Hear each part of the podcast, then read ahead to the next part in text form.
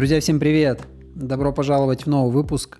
И сегодня хочу, знаете, поделиться с вами своей точкой зрения на а, ситуацию с NFT.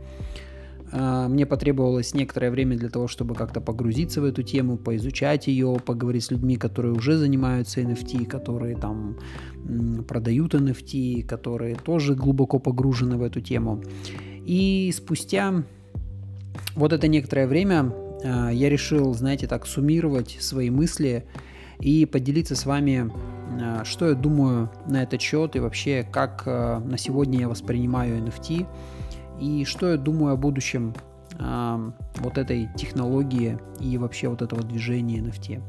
Ну, во-первых, мне всегда, когда я смотрю в какую-либо технологию, мне всегда очень интересно а, понять, почему эта технология появилась. Потому что на самом-то деле ни технологии, ни какие-то тренды, они не появляются просто так, они появляются в месте, где есть потребность. То есть везде, где есть потребность в чем-то, появляется решение, которое становится востребованным. И NFT на самом-то деле является таким решением, которое возникло именно на стыке потребностей цифрового и э, аналогового миров, то есть э, того мира, в котором мы сейчас живем, и Э, мир, в который мы с вами движемся.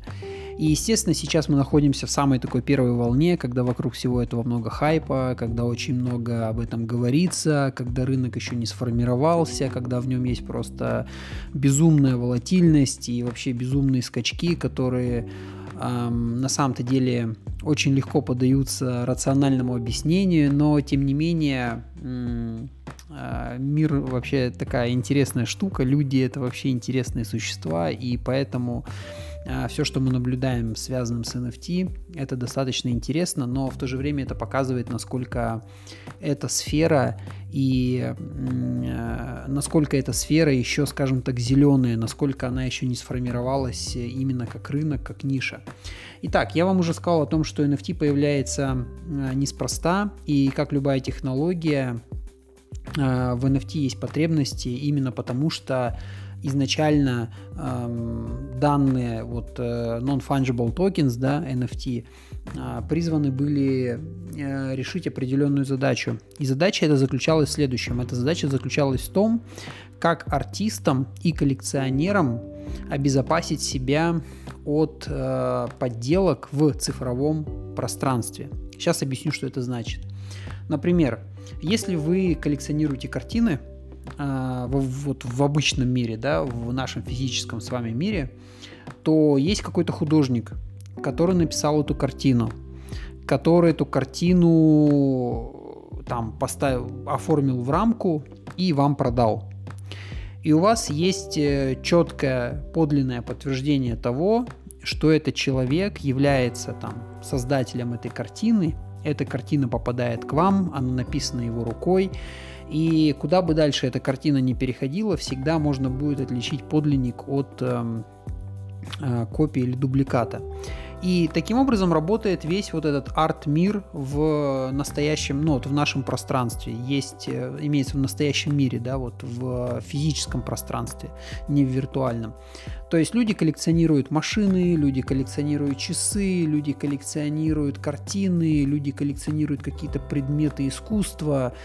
И у всех этих предметов есть так или иначе подтверждение оригинальности.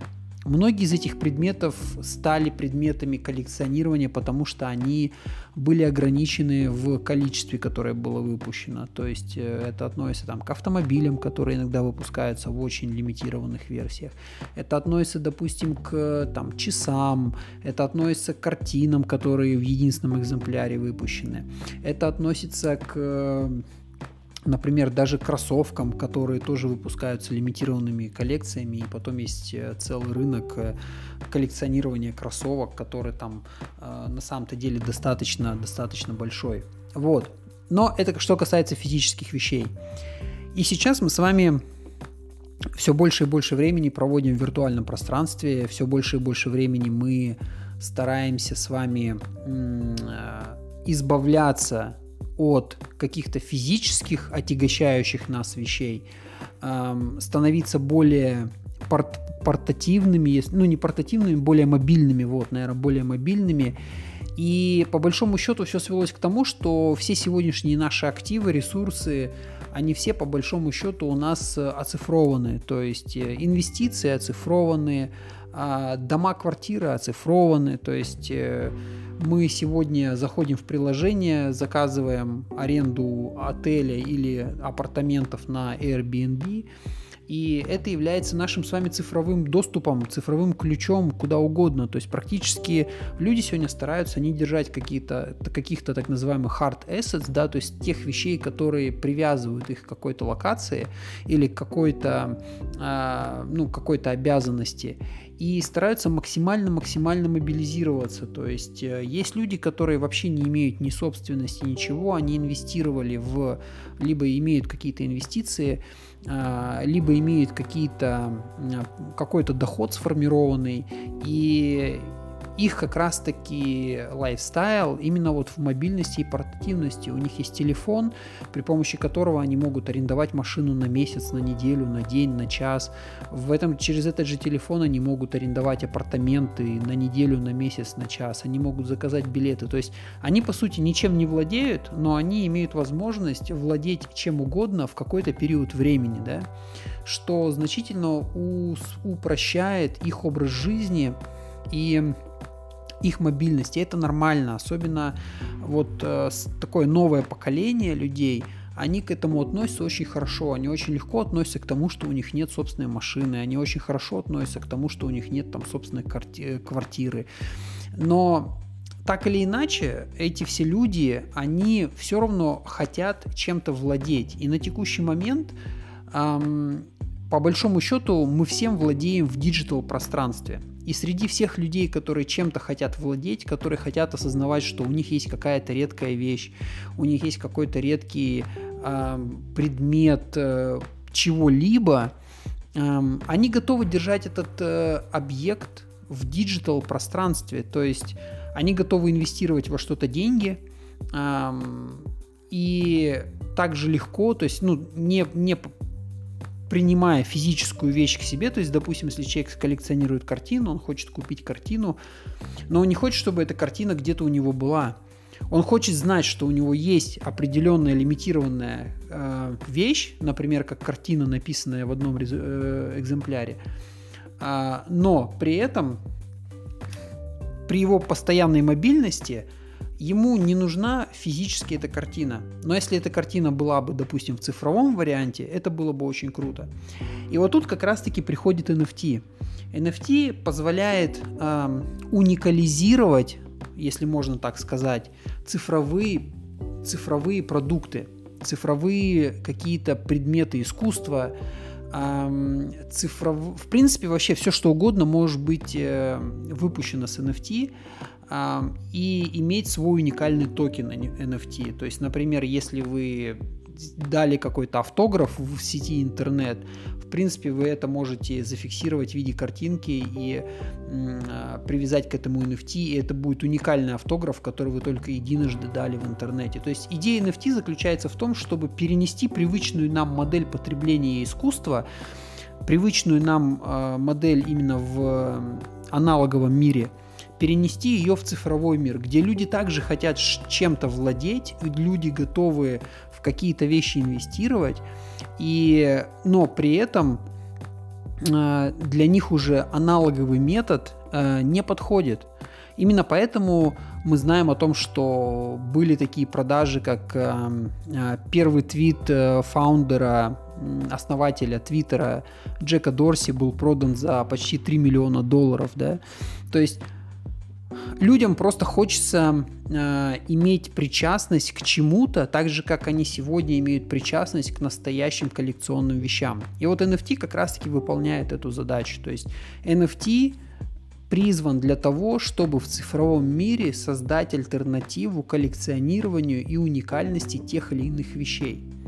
Теперь, э, то, что у NFT есть потенциал, э, лично я считаю, что, естественно, он таковым является. особенно, когда в момент а, формирования рынка, то есть когда рынок сформируется, NFT будет достаточно привычным для нас а, предметом, ну, так сказать, об, обращения, да, так же, как сегодня для людей также э, привычные акции, там, валюты и так далее, и так далее.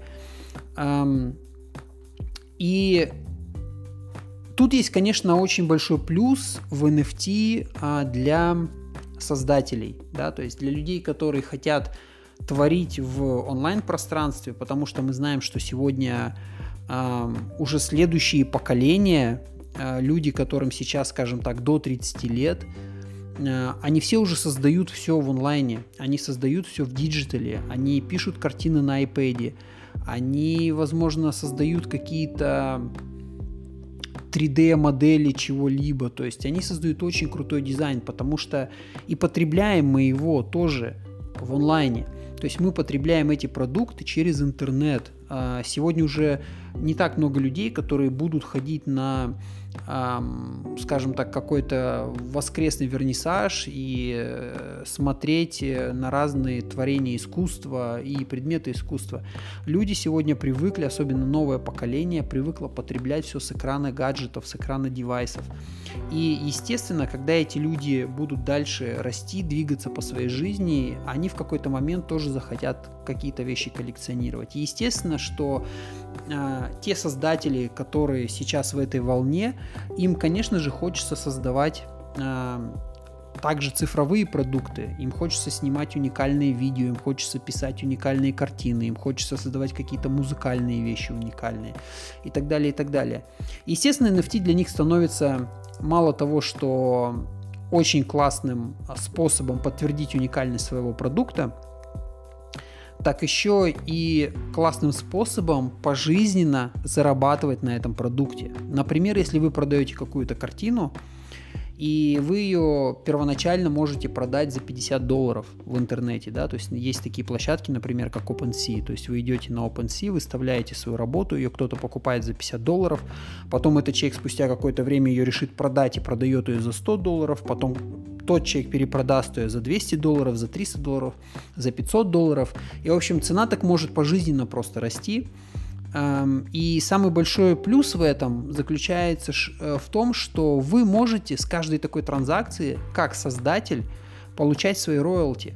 То есть с каждой транзакции вы можете установить какую-то, какой-то процент, это может быть 3%, 5%, 10%, это, как говорится, up to you.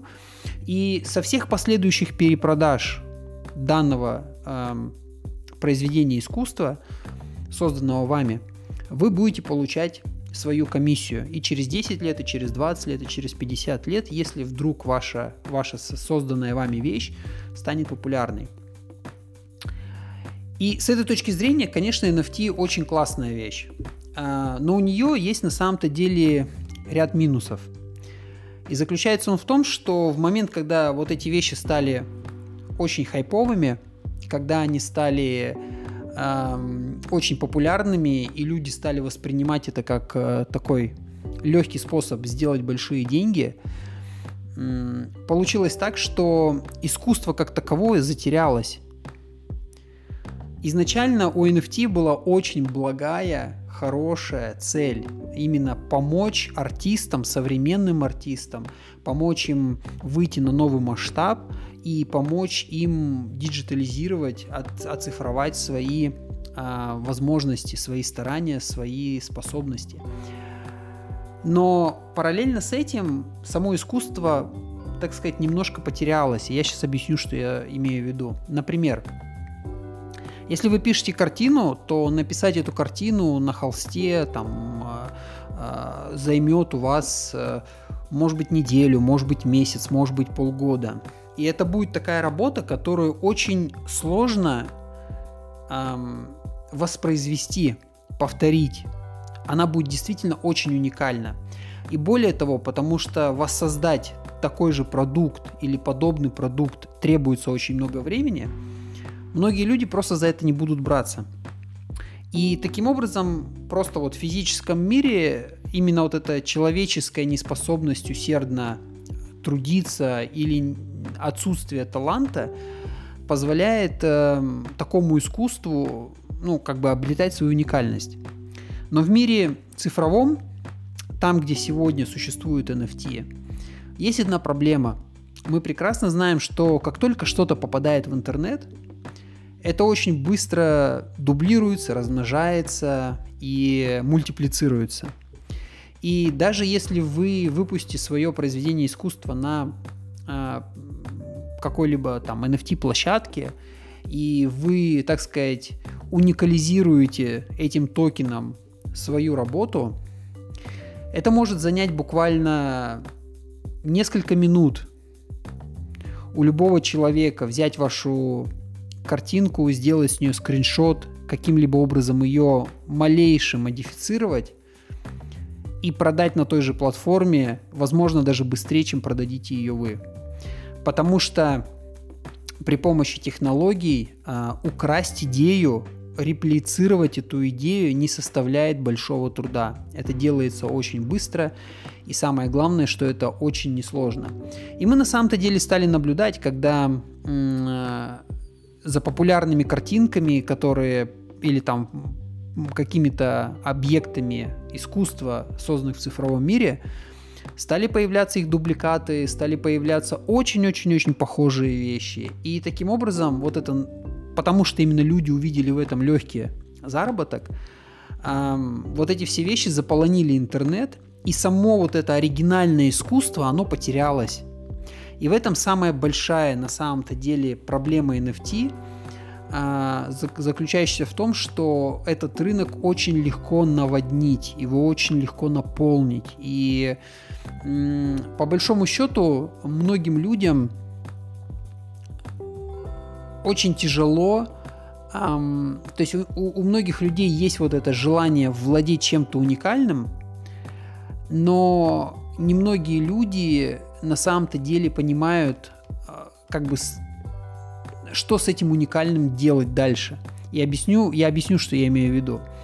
То есть, например, эм, в чем, в чем интересно настоящее искусство, да? Вот вы э, написали картину, или вы создали какую-то уникальную, уникальный костюм ручной работы, который есть в одном экземпляре. И в реальном мире вы эту картину можете взять, перевести к себе на дачу, отвезти в другой дом. Вы можете, э, не знаю, там, подарить друзьям, родителям, братьям, сестрам. То есть эта картина может перемещаться в пространстве. То же самое касается какого-нибудь уникального костюма или каких-нибудь лимитированной версии кроссовок. И вы, купив эти кроссовки, вы можете переехать в другой город, вы их с собой заберете, вы можете их потом продать в другую страну, вы можете... В общем, в этом плане эм, в реальном мире нету так называемых сверхграниц того, как эту вещь потом можно использовать, коллекционную вещь. У NFT же основная задача, эм, помимо всего прочего, э, точнее не задача, а ценность NFT будет еще при вступлении э, в метавселенные или при вступлении, или вообще в целом при использовании в гейминг-индустрии. То есть, допустим, вы можете купить какой-нибудь очень крутой э, объект искусства для какой-то метавселенной, но не факт, что вы из одной метавселенной сможете перенести и воспользоваться им в другой метавселенной. Вы можете, например, купить лимитированные э, кроссовки Nike для того, чтобы играть в одну игру, да, то есть у вас какой-то персонаж есть, которого вы хотите полностью одеть в какие-нибудь классные вещи, и вы для него покупаете там при NFT э, кроссовки, выпущенные там лимитированная коллекция Nike, которая вот для этой игры создана. Но прикол заключается в том, что вы не можете потом из этой игры перенести кроссовки в другую игру. То есть вы лимитированы той игрой, в которой вы находитесь. И в этом и возникает сложность NFT, что с одной стороны вы, уникай, вы владеете уникальными какими-то вещами, но вы очень ограничены в том, как вы ими владеете, и где вы ими владеете, и куда вы можете их переносить. Следующий момент, который у многих людей тоже вызывает, особенно в западном комьюнити, вызывает, э, так сказать, нелюбовь э, к NFT, э, заключается в том, что NFT это в целом не сильно экологически правильный продукт. Вот. Дело заключается в том, что NFT на самом-то деле работает на эфириум площадке да, то есть он использует, NFT использует эфириум для того, чтобы эм, осуществлять все транзакции на блокчейне. И эфириум сегодня Э, существует очень много всяких разговоров на этот счет, что эфириум сегодня требует очень больших вычислительных мощностей, которые в свое время требуют очень больших затрат энергии на то, чтобы эти мощности работали. И таким образом получается, что NFT, с одной стороны, интересный инновационный такой вот метод оцифровки арт-искусства, но в то же времени, в то же время это некий такой стимулятор для потребления все большего и большего количества энергии. Соответственно, э, как бы какое этого будущего тоже непонятно. И на самом-то деле вот такие мои вот такие мои размышления захотел с вами поделиться.